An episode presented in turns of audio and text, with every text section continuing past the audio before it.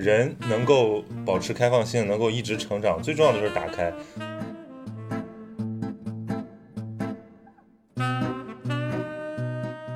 看这种传记类的纪录片也好，书也好，有一个非常大的好处，就是会让我觉得我现在经历的小小的忧愁或者小小的不顺利，这算得了啥呀？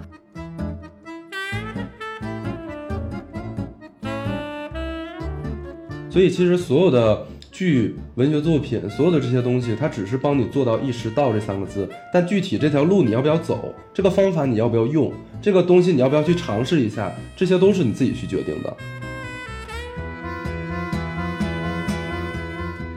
Hello，大家好，我是今天的值班 DJ 曹宁，欢迎收听读书 DJ。那么今天呢，我们的两位嘉宾也是你们熟悉的这个英男和张琳，呃，来跟大家打一下招呼。啊哈喽，大家好，我是上一期的值班 DJ 张琳，也是这个读书 DJ 的，就是在职时间最久的一个主持人，希望大家不要忘了我。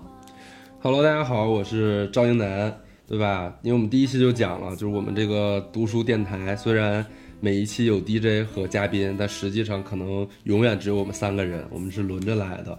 然后我最近有一些感冒，然后声音可能不是那么特别的好听，然后请大家多多担待非。常非常迷人。是的，因为有了一些气泡音的感觉。对我，我觉得我们这个野心非常大，就是奔着这个锵锵三人行的模式去的，要达到那种每一个嘉宾也可以做主持的水平。于是就给每一个嘉宾都安排了一个主持的任务，非常好。是的，是的今天我们来看看曹宁的这，个节目。对，看看曹宁的主持水平怎么样。没有，我觉得今天给我出的题很难，因为我看到今天的这个录制大纲之后，我当时就心头一惊，我想说，哇塞，前两期的书书都那么比较好聊，对吧？因为一聊大家都知道，结果今天呢，这个咱们可能要遇到这个书，其实是非常文学性强的。那我我觉得我还做了好多功课，天那么我们要不然现在就听一下我们第一篇投稿，来吧请我们的 DJ 来帮我们放一下。我想推荐的这本书呢，它的名字叫做《巨流河》，作者是齐邦媛女士。我第一个会想到的就是作者少年时的一段感情，就是作者和他年轻时的一位友人，其实两个人就是是有过一段比较青涩的爱恋的。然后那个男生的名字叫做张大飞，后来葬在了南京航空烈士园。我就是很喜欢他写给齐邦媛女士的一封信，他说。我从军路上朝不保夕，这些年都只会升空作战，全神贯注于天上地下的生死存亡。而你在朝向我祝福的光明之路走去，以我这必死之身，是无法对你说出我爱你的。我生前死后都只盼你一生幸福。呃，这个信就是在，就是也是他的一个遗书。那么在作者大学的时候，张大飞先生就已经战死了。我会对他们当时的这种感情思考很多，会觉得他们这几年没见到几面，甚至从来没有说过要在一起的话，就是用信纸去记录各自生活的琐碎。两个人也在当时看来确实是完全不同的两条道路，早就做好了活下来我们就在一起，如果天人永隔的话，我们就别别再挂念了的打算。我会蛮佩服当时的这样一段感情的。OK，好的，嗯，我我知道，我知道我们的这个主编为什么会选这一段儿，因为当时就是他收到这封投稿之后，他就是被这个张大飞和这位齐方圆女士的爱情故事给感动了，然后他就跑去买了《居留河》那本书，然后我问他说：“你看完书之后感受如何？”他说他就是买了书之后就立马翻到了这个有张大飞的这一个段落，然后把这一段读完了，他觉得其他的他完全读不进去。所以他脑子里就一直只有这一个故事，然后他今天选也就选了这一段。对我我其实特别喜欢这个书，然后我记得我高中的看的时候，看的好几次都都会都会看到那个流泪。我觉得这个书很精彩的一部分就是说，他从他原来是东北的嘛，然后他们因为这个北方沦陷了，然后他就往南迁，然后但他其实齐邦媛是武汉大学的，然后武汉大学的这个呃然后他当时是因为他是学外文系嘛，然后他的那个老师有朱光潜啊这些人，然后就在就很受感动。然后包括他父亲是一直在东北做一个这个留民学校，然后就有很多的这个年轻人受惠于他父亲的这个教育事业。然后家里住了很多这样，其实跟他没有血缘关系，但是就像他哥哥弟弟一样亲密的人。其中这个张大飞就是一个这样的年轻人，就是他们一直就是其实是兄妹情，然后那种非常懵懂的爱情。那这个东西在这个书里表现得非常的隐忍。然后后来他是对去了台湾，然后一直就在。台大念书教书，然后，呃，应该好像没有太很长的一个出国经历。然后后来呢，他就在这个两岸恢复交流之后，他就回到了他的故乡，回到了他的呃养育他的那片土地上，然后去寻找他的这个最初的那个家的痕迹，也就是这个巨巨流河的所在地。其实应该就是呃是辽河是吧？应该是，反正你可以把它理解为一个女性，一个知识女性，在二十世纪因为这个战乱。因为这种呃大的历史变迁所呃流离失所，然后但是又非常的隐忍的这么一生。对，当时这本书最后一个场景，就是他坐在这个崖口海，是叫崖口海吧？就在这个入海口，巨流河的入海口，呃，就是他那个那就是去眺望台湾，其实什么也看不到嘛，但是就是那个海的另一端就是台湾，他就坐在这个地方。对，因为这本书，对我我其实特别喜欢这个书，然后我就因为我觉得它里面的好多很动人，就像这个张和张大飞的爱情是一段，还有一段是他晚年，就他晚年那个跟钱穆先生有一段交往，然后那个时候钱穆先生已经八十多岁了，到晚年又双目失明了，然后他就去经常去拜访这个呃钱穆先生，然后其实是为这个我们的二十世纪的这个知识分子留下了一个非常宝贵的这么一个心灵回忆录吧。对这大概是我对这个书的一个一个印象，就是确实是因为读了很久了，但是现在只能记得里面那些感动的感觉，其实细节上已经都记不太住了。但是我觉得，因为为什么一直记得这么清楚呢？就是因为这就是一个活生生的人的一个生命经历，所以其实就算细节全忘了，那种感动还在。对，我觉得这个让想起了，就是我当时在学校的时候，我们排过一次宝岛一村。我们当时在话剧组也排过一次《宝岛一村》，我觉得跟那个特别特别的像。就是我演了很多话剧，然后我觉得那个角色是我最喜欢的，也是印象里最深刻的一个角色。我当时饰演的那个角色叫李子康，是一个飞行员，好像也叫李飞官。然后他就是，呃，当时呃年轻的时候，他跟他的情人吧，就只能说是情人了，因为后面他走了之后，情人就改嫁了嘛。然后我那我我演的那场戏演的就是老年的这个人，他呃又回到了台湾，然后因为他的那个情人已经改嫁了，好像还有了家庭，有了孩子，好像是叫冷如云，又相识又相认，然后两个人那样一段非常撕心裂肺的那样一段戏，所以那段戏是我印象特别特别深刻的。但我当时很年轻，我当时应该就是十八九岁的那个样子，然后其实完完全全。演不出那种感觉，当时想的就是怎么能够演一个老人，然后怎么能够那个能哭出来，想的完全是这些。但实际上那个角色一直是我到现在我都特别喜欢的，且我觉得是有遗憾的一个角色。就像《巨流河》里面的给齐邦媛写的这封信一样，就是这种呃得不到的这种遗憾，甚至是天人相隔的这种遗憾，这种东西它其实已经。远远的超越了我们往常的对爱情上面的那种认知，说你浓我浓，我们两厢情愿，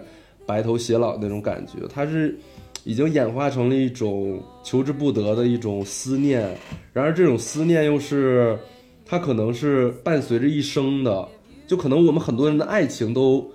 不会有维持那么长那么长久，但是他的这种这种思念这种。就是日夜的这种想念，却能够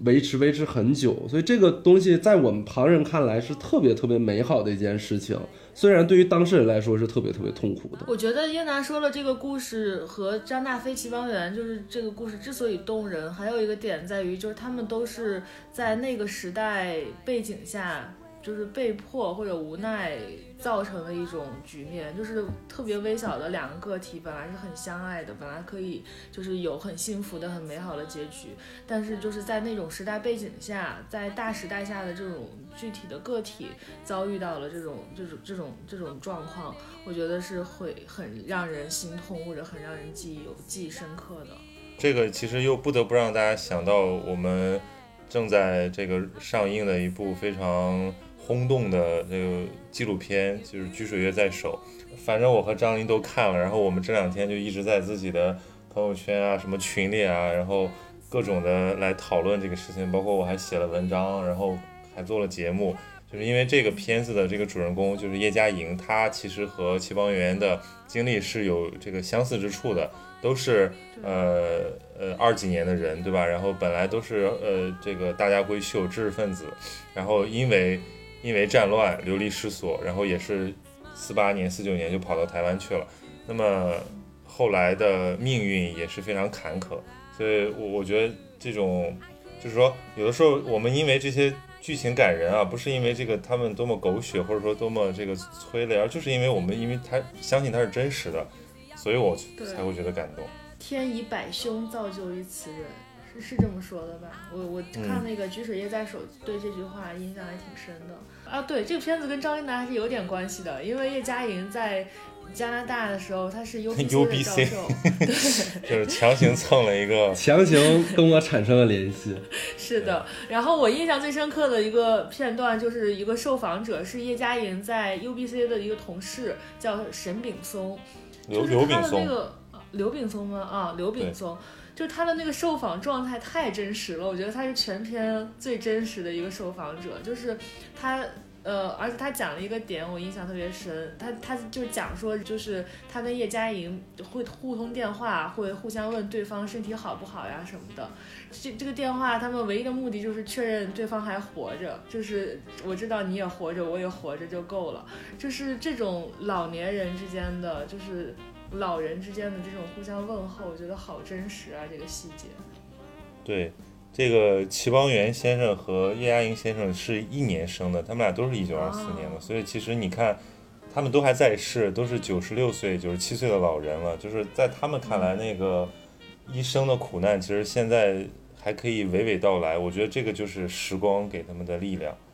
对。而且这种这种，我我我其实我看完这个电影最大的感受。我也想起了巨流河，因为我看巨流河的时候，我就在想一个问题，就是说我们这代人就是生活在一个非常和平、非常繁荣的年代，其实我们所纠结的那些选择，很多时候没什么大不了，要不要出国，对吧？要不要换工作，呃，什么要不要早嫁人或者怎么样，就是跟。我们之前那个时代的，就像叶嘉莹和齐邦媛他们经历的那个选择比起来，这又算得了什么？可是他们在苦难之中，还是活出了非常精彩的一生。然后，但我们现在却活得非常丧，或者说会会觉得很不可思议。对，我觉得看这种传记的传记类的纪录片也好，书也好，有一个非常大的好处，就是会让我觉得我现在经历的这点。小小的忧愁或者小小的不顺利，这算得了啥呀？就比如说像《举水月在手》里边，叶嘉莹跟她先生，因为我看那纪录片，她其实对她的婚姻生活一笔带过，就几乎。就是讲了几下她的老公怎么怎么样，但也没有说他们很恩爱或者什么，所以我感觉可能是他们的夫妻关系并不是特别好。我后来又去查了资料，就发现确实是，就是因为在台湾有一段时间好像有有白色恐怖，还是对有白色恐怖，然后那个叶嘉莹的老公当时就被抓走了，去监狱里待了一阵儿，然后再从监狱里回来之后，整个人就性情大变，对叶嘉莹特别差，然后。从此之后，他们的婚姻关系就是特别的不好。但是，就是叶嘉莹一直就是默默承受这一切。然后，当然就很多女权会抨击这种承受，但是就是作为一个那个时代过来的一个呃一位女士，她就是这样默默承受了婚姻带给她的种种不幸。然后一直到呃零几年吧，她先生去世，呃一七年好像她先生去世，啊，然后那个刘炳松就回忆说。那个她跟叶嘉莹打电话，互相问生活怎么样的时候，叶嘉莹提起她老公这个人，就即使他们的婚姻是那么的不和谐不好，但是她提起她老公这个人，也不会说一句她老公的不好的话，充其量就是，哎，就是他这个人呀，就就过去了。当你把这些东西放到一个一生的维度上来看，就感觉，就是他可以是很平静的，可以是没有那么没有让你带那么多情绪去叙述它。对，对，其实就是，嗯、这种特别慢的东西，就这种，呃，无论是纪录片还是说《巨流》像《巨流河》这本书一样，它描绘了一种特别慢的那种美。其实实际上就像张林说的，它能够帮助我们去缓解我们现在所面对的一些心理的焦虑。比如我们现在可能正在经历着，我们可能觉得就是过不去了，就很难受。但实际上，你看完这些文学作品之后，你会发现，实际上你的未来还很长，甚至在整个历史的层面上来看，你你的人生其实只是刚刚开始，或者也许你现在发生的这些让你很难受的事情，它也许构造出了另一种层层次上的浪漫，就像是《巨流河》这本书里面描绘的这种这种这种爱情，或者这种得不到。这种痛苦，实际上它构成了另一种层次上的浪漫。当然，这种浪漫是建立在本人的痛苦之上的。对，一楠说的非常对啊，就是我觉得，为什么他们这样的描绘，留把这些他们曾经经历过的这种可能苦涩，可能甚至伤痛的这种感情，写出来会有一种非常感人的效果，非常治愈的效果，就是在于这个，其实你我们要想象。他们写这个书的时候，他包括现在叶嘉莹先生讲述他这个经历的时候，他们都已经是这个八九耄耋老人了。然后他们在回忆他们二三十岁的经历，这个就是钱穆先生讲的那个叫忘不了的人和事儿才是真生命，对吧？有些事情你虽然没有得到，虽然遗憾了，但他忘不了，他留在你生命里的，是你的这个痕迹。但是我们现在有些觉得真的过不去的事儿，其实根本不是真生命，对吧？它其实你过一年、过两年，甚至过十年，你就不会这个事情就是没有任何痕迹了。但我们现在的人却往往因为这种眼前的小事儿。而而想不开，烦恼，浪费掉大好时光，甚至就是寻了短见。所以我觉得，其实这种这种纪实类作品啊，带给我们最大的好处就是让我们认识到生命是一个很宽厚的东西。我们也可以用一个更宏远的视角来看这个。对，就是这也是我觉得读书的一个好处，因为我最近开真的真实的开始读书了，因为我受到我们、那个、难道是受我们节目的感召？呃，确实是，但是我就是最近开始读书之后，有一个特别大的一个感触，就跟这个也也有关系。就是我最近在读的，我在读《枪炮、兵器与钢铁》，但我在读这本书的时候，我就有个特别大的感受，可能跟书的内容没关系，只是说，你看我在参加奇葩说或者打辩论的时候，我们经常会有那种架空的脑洞题，就比如说，如果有时光穿越，你会你会你会支不支持啊，或者你会去干嘛？如果我没有读读过这本书的话，可能我想的就是一些什么啊，我要回去看看那个呃，或者我要到未来去告诉自己当时不能怎么怎么样，或者我回到未回回到以前，我要看看那个呃我的家庭怎么样，或者我可能都聚焦在一些特别小的事情上，我可能都局限在自己的人生经历上。读书会让我觉得我的视角是狭窄，就是实际上人类历史是很悠久的，就很朴实的道理。时间是可以解决很多问题，而且时间是可以说明很多问题的，而且时间是可以让你，而且当你把很多事情放在很长的时间轴上来看的时候，你的很多烦恼或者你很多的疑问都会得到一个新的角度的一个思考。这个就是像就像我们刚才说的这些，你如果有什么焦虑或者感情上面问题，你看完《巨流河》，你看完《报道渔村》，你在感叹的同时，你可能会觉得我要珍惜眼前人。对吧？我觉得这些就是你去看这些书，你去看这些影视作品，能带给你一个最实际的一个用处。对对，其实就像你说的，书它其实就是浓缩的时间嘛，它把时间给你浓缩了，然后把这个浓缩的时间智慧通过一本书来给你。然后我觉得，其实你刚才说的，就是你会把这些东西当成你人生当中的一个很有美感的点啊什么的。其实这些东西都是你要你需要经历大量的时间去淬炼、去去消化、去让你成长，才会有这个感悟的。只不过书是把这个浓缩的时间。这样一股脑的给你，就相当于你读了一本书，你就长了十岁；你再读一本书又长了十岁，你就比别人多多长了很多岁。这样的话，你就会早早的拥有那种像你说的，就是老人家的视角。嗯，早早的就变成我这个样子了。我觉得就是就是我们做这些关于读书的节目，其实想向大家传达的就是，呃，光读书其实也是效果也是很差的。就是我们当我们具有了很丰富的阅历或者实践经历之后，你再去读书，或者你读完书之后，你再去进行这些实践，我觉得这样才会不断的提升你的视角和视野对吧。，百战归来再读书。对，我觉得这个从嗯就是从来不是对立的，就是读书和你去看美剧或者你去搞对象这些东西都不是对立的。嗯，对对，对我我非常同意，因为因为这个老谈读书，有时候谈的我自己都都都腻了，就是说以后少谈谈。但是你们刚才说的这么真诚，我就突然又想多说两句。就是我觉得这个读书什么意义啊？不是因为我们现在经常容易说把这个阅读给它神圣化，就认为这个东西是特别特别崇高的一个东西，然后不读书的都是 low 逼，都是没有文化。其实我觉得这样的话也是很狭隘的观点，因为我们这个时代的媒介已经非常丰富，都可以承载一些能够感化人心的东西。那你可以去读诗词，对吧？你可以去读传记，你也可以去读论文，你也可以看电影，怎么样都可以。但问题是，我觉得标准应该是这个东西有没有触动你，有没有能够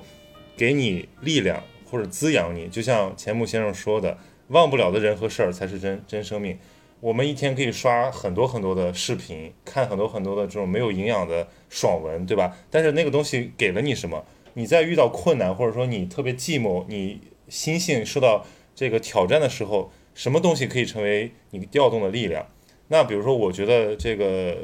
巨流河》这本书，在很长一段时间里面，比如在我这个高三的时光里面，极大的滋养了我，因为它让我相信世界是很宽广的，这个我愿意因此走入一个历史的大门，走进文学的大门。所以他后来，这个在他的引导下吧，我变成了现在的我。然后我觉得，那我一生中碰到这么几本书，那是我的幸运，对吧？作者愿意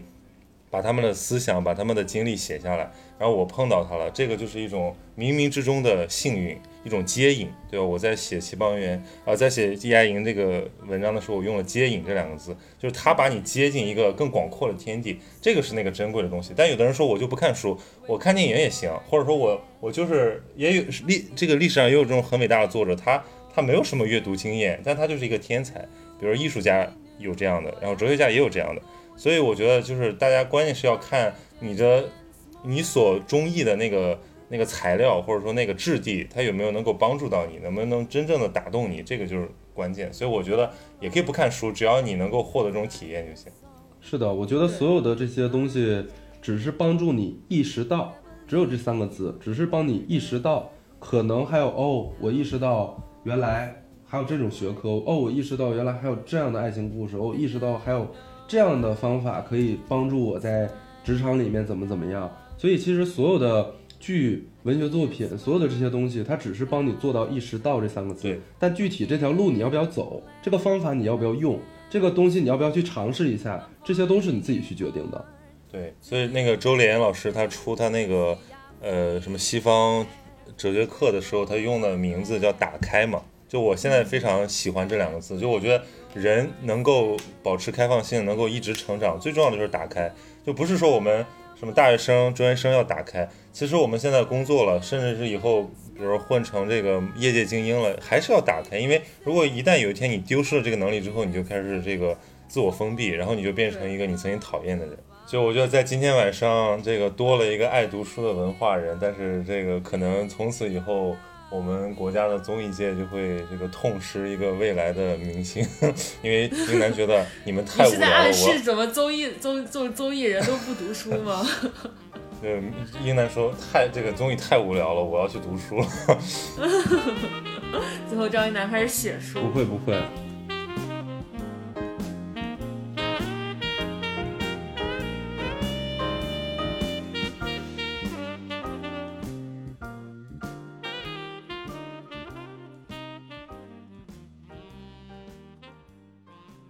请这个导播帮我们放一下下一段的音频。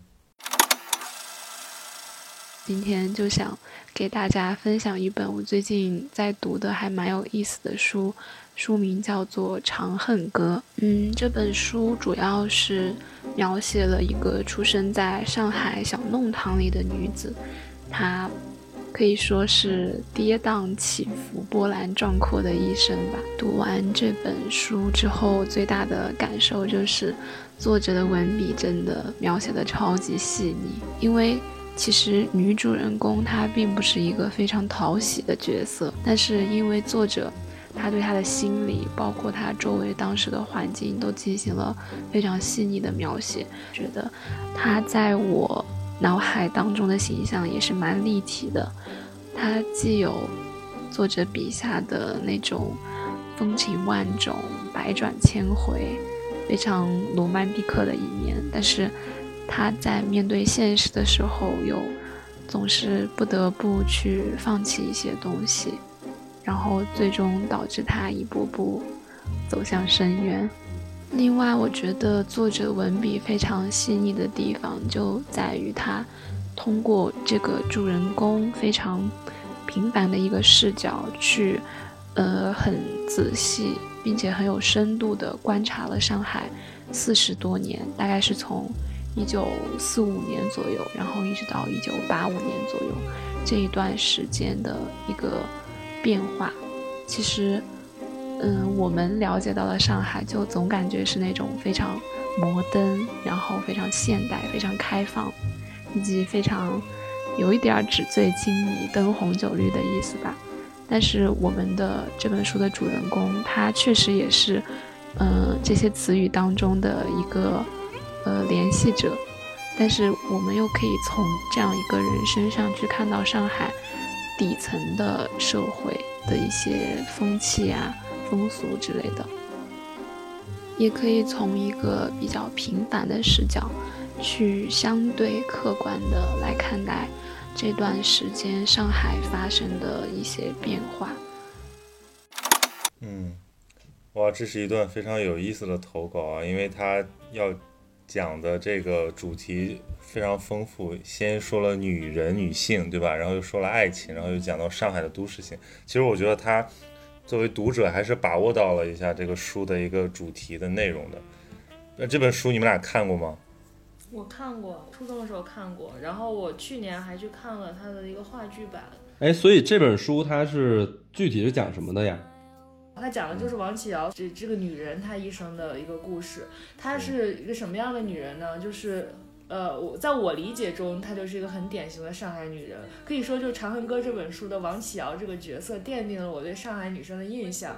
然后她长得非常漂亮，然后在大概你想四五年那个时间嘛，就是还解放战争可能刚刚开始，就那段时间，那那个时候的上海还是那种就是你想就是野山海野山海那种猪里洋场的感觉可能，对。然后她通过选美大赛成了选美选美皇后，然后。被国民党的一个李主任给包养了，成了李主任的情妇。然后李主任后来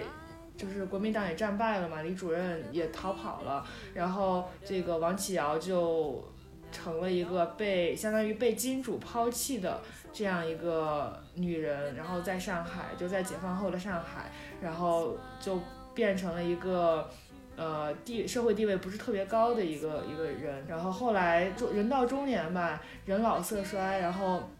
那还是周围有非常多的男人喜欢围绕在他的身旁，因为就是气质这种东西，就是没有办法因为这个地位的落差而改变的。然后呃，也被非常多的男渣男给骗过，然后他也辜负过很多的男人等等，反正就是这样的一生。我来补充。我来补充一下，就我觉得我们现在很好玩，就是有一个投稿，然后英男问为什么呀，然后张琳介绍一下，然后我有一个版本，然后我说补充一下，对他其实这个书的结构也很明晰，他就是写这个人，这个解放前上海的繁华年代，然后解放后上海有一段非常困苦、非常这个衰落的年代，然后再一个就是八十年代重新的繁荣，上海的复兴，就是他这个。男女主角的这个命运和上海整个城市的命运，它是有一个很好的对应关系的，就是起落起，对吧？但这个最后这个起可能是一个是一个虚假的起，或者说是一种已经实际上是没有真正的欣赏的人了，是一种是一种外强中干的这种这种复兴。说实话，我不喜欢这本书，就是我没，因为我觉得主要还是女性没有女性视角吧。但是我为什么读这本书呢？因为我大约前两年都在中文系念嘛。那这本书是这个中国二十世纪文学史上这个不能忽略的一本书。那既是这个女性文学的代表作，又是这个描写都市的，就是他写的是大上海，对吧？那我们知道中国传统的那个。二十世纪的文学，呃，就是我就说现现当代文学吧，就是说四九年以后的，除了这个革命叙事之外，像我们现在所熟知的当代作家写的都是乡土文学，是吧？莫言啊，是吧？贾平凹呀，这个呃余华呀，他们写的都是两种，一种叫这个乡下人进城，就是他们这种；还有一类呢，就是说叫呃城里人下乡，就是所谓知青文学。但是像王毅，他就是写一个城市的一个都市生活。而且是用那么细腻的视角，一个女性的视角，而且是一些一群女性纠葛的视角写的这种作品，在文学史里面少之又少，所以这就是中文系学生必须要看的书。再一个就是王安忆就在复旦中文系教书，就是这个复旦中文系的招牌，我们不看也不行，因为要经常就跟北大的人要看，对，明白了。对，就是我我也见过好多次这王安忆，然后听过他的课，听过他的讲座，就他其实真的是现当代文学里面一个绕不开的一个。很重要的人物，而这部书也基本是呃九十年代最重要的文学作品之一，所以这个我我作为一个学生就是读了这个书，但其实说实话，对，但其实我当时读我也并不是特别喜欢，因为我当时读这个书是因为我初中很喜欢张爱玲，然后我就把张爱玲的所有书都读完了，我就没有什么可读了。然后王王毅号称这个张爱玲的精神传人嘛，对。对，然后又是写上海的，又是这种题材的，我就看了。但我看了之后就觉得，呃，还是喜欢张爱玲。对，而而且我估计，我估计英男你听了之后，你不会愿意去读这本书，因为说你看这本书就知道，这本书巨厚无比，跟一块砖头一样。而且我觉得百分之九十的读者会死在他的第一章，因为他的第一章花了二十二页，接近一万多字去写这个上海的一个一个场景。我可以给大家念一段，他写，嗯。比如说，他开开来开始是这么写的，他说：“站站一个制高点看上海，上海的弄堂是壮观的景象，它是城市背景一样的东西，街道和楼房凸现在它之上，是一些点和线，而它则是中国画中被称为法呃背法的那类笔触，是将空白填满的。当天黑下来，灯亮起来的时分，这些点和线都是有光的，在那光背后，大片大片的暗，便是上海的弄堂了。”那暗黑看上去几乎是波涛汹涌，几乎要将那几点几线的光推着走似的。它是有体积的，而点和线却是浮在上面的，是为划分这个体积而存在的，是文章里标点一类的东西，断行断句的。那暗是像深渊一样，扔一座山下去也悄无声息没了底的。那暗里还藏着许多礁石，一不小心就会翻了船的。上海的几点几线的光，全是叫那岸拖住的，一拖便是几十年。这东方巴黎的璀璨，是以那岸作为底铺开的，一铺便是几十年。就是王毅，他真的很会写，他这个你只要看一看他的文字就知道，他这个文字特别有有味道。这味道就是它里面没有什么具体的那种描写，就不像。你看什么那个莫言，他是里面有非常生动、这种非常乡土的这种色彩，然后余华是那种特别平实，但是王毅这个东西全是抽象议论，就是都是一些分析性的一些一些一些语言，比如说他很少用这种人物的对白来来塑造人物，动作也很少。反正我记得的读这个书就跟就跟读那个托斯托耶夫斯基那种是一样的，就是一些。一些需要你去玩味的东西，其实我一开始看就懵了，我就不知道在写什么。但其实我 读完之后，对这个书的内容是有帮助的。对他有提点，其实他要讲的就是，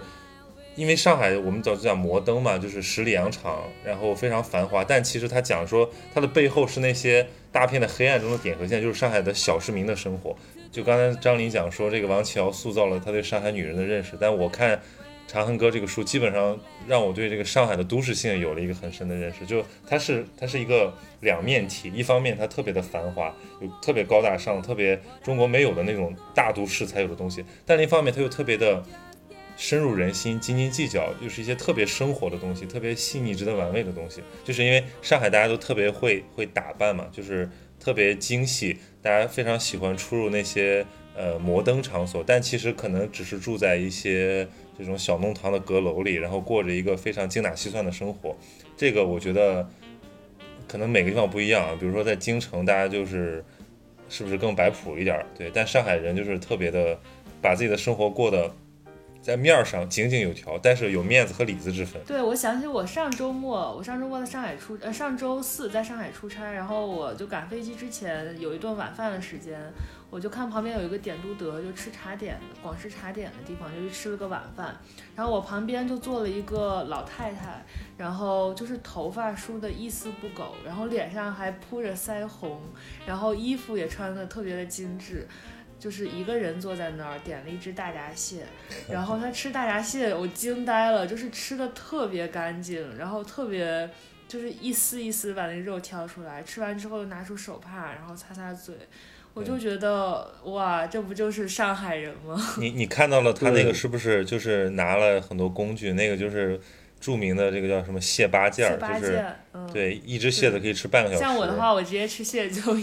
用咬一咬，咬对，吃然。后对然后然后上海还有一类，呃，你说对，我在北京生活了六七年了，所以我我觉得北京给我一个最大的感受就是，北京人对于精细或者对于细致这一块儿的追求，其实没有那么特别的多。就不光是说北京本地人啊，就是包括我们的北漂，就我们在北京打工的打工人，实际上我们对于生活品质、生活质量总体上来的追求，其实没有特别特别高。我之前跟一个在上海的创业者就是聊过这件事情，然后他说他在上海作为老板，其实他挺难受的，因为就是这完全他从一个资本家的角度给我讲啊，就是他在北京的时候，他觉得，因为北京大部分的北漂其实对于呃就是生活质量，包括我们也是一样的，我们可其实就是觉得哎呀能能租个房子有地方住，然后我打拼对吧？我拼，然后我每个月其实呃我也可以加班，或者我我我可以减少我的夜生活、我的私生活的时间。但是他到上海之后，他就发现说，上海上海的员工对于呃就是下班之后的时间的这个质量要求，其实比北京的人要求的高很高很高，且大家对于加班这件事情。呃的普遍的那个感受是那个反感是比北京高的，这他站在一个资本家的角度来给我讲说，其实在上海做公司比在北京做公司，作为老板来说其实更难受。对，但实际上我我也是到今年就是十一的时候去参加同学婚礼嘛，我就跟朋友就是第一次啊，算是在上海很休闲的吃饭啊、逛街啊、走一走啊，偶然体会到了上海人的这种生活上面的小情调，实际上对我来说是治愈的。在那儿吃个饭，外面的草坪上，你在北京那草坪就是草坪，在那儿外面的草坪上就就是三三两两的坐着一些人在那儿在那儿野餐。但实际上在北京的时候，我我还特别反感野餐，我觉得野餐特别做作。但我发现到了上海之后，我发现满只要是草坪，几乎都有人。你你们北你们北京人反对野餐，主要是你们那个霾太大了，不干净，你知我道吗？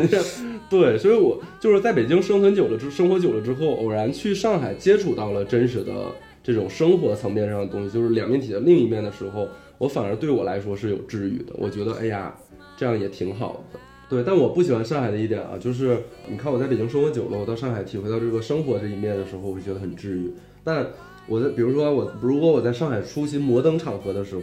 我很不喜欢的一点就是，他们都会对，就是你你看我们在北京，如果我们在这个摩登场合，对吧？就是说，哎呀，这个是谁谁谁，这个是张琳啊，我朋友，然后这个曹宁我朋友，来吧，大家喝酒就喝起来就玩儿，对吧？或者怎么着？然后你在上海呢，无论是就是可能是 very 特别就是私下的一个场合，然后哎，这是张琳，这是具有文化的创始人，哎，你看过那个什么吗？他做的，哎，这是曹宁啊。啊，而且都不是，都不是了。张琳就可能这是 Shirley 啊，然后这是对，这是这是森，这是 Cindy，对啊，对对，你最后就混了一圈，不知道大家谁是谁，全记着一帮英文名。对，这是私下聚会也是要报 title，这个是我作为一个北方人无法就是能接受的一个一件事情。我就觉得说大家就是直接一点，开心一点，对吧？所以这是我不太喜欢上海这个都市性或者是这个有点过于摩登的这个方这个方面的东西。它这个就是现代性带来了一些利弊嘛。你比如说我们。大家年轻人都喜欢往城市跑，因为城市里就很自由啊。你你过什么样的生活方式也没人管你，反正你走在大街上又不认识你。对，但问题就是说这个也会造成一些冷漠，就是你其实跟谁都都都都都是关东撒事情啊，就是你跟谁都没有很深的这种链接，不像北方，你可能有个圈子，对吧？我们就活在圈子里，大家都是哥们儿对。所以我其实也很矛盾，就是因为我是个北方人，我有那种很豪爽的性格，但是南方呢，他给我的这个东西，他是需要去呃，你要去消化的。其实，所以其实说白了，我在上海大部分朋友是喜欢上海的北方朋友，而不是上海本地朋友。对，所以我觉得这个王安忆他这个书，他前面我们就说过这个书啊，就他前面那段为什么我记忆还那么深刻，就是因为我觉得一开始没看明白，后来体会一下又觉得非常的有意思，因为他就是在讲上海的底色其实是那个黑暗中沉默的那些 那些小市民的东西，不是那些繁华的摩登的，就是人人看了都很羡慕的。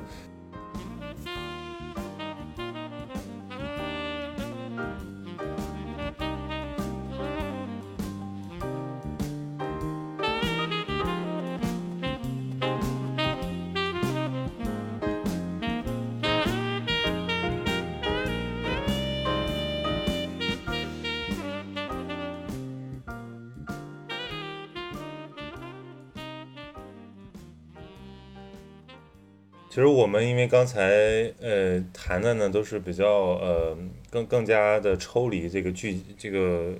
小说的内容。其实我我仔细想，我说王琦瑶为什么这个人物还是在文史上留了一笔，也在读者心中留了一笔，就是因为他其实让大家看到了很多这种悲剧性的命运吧。就因为我们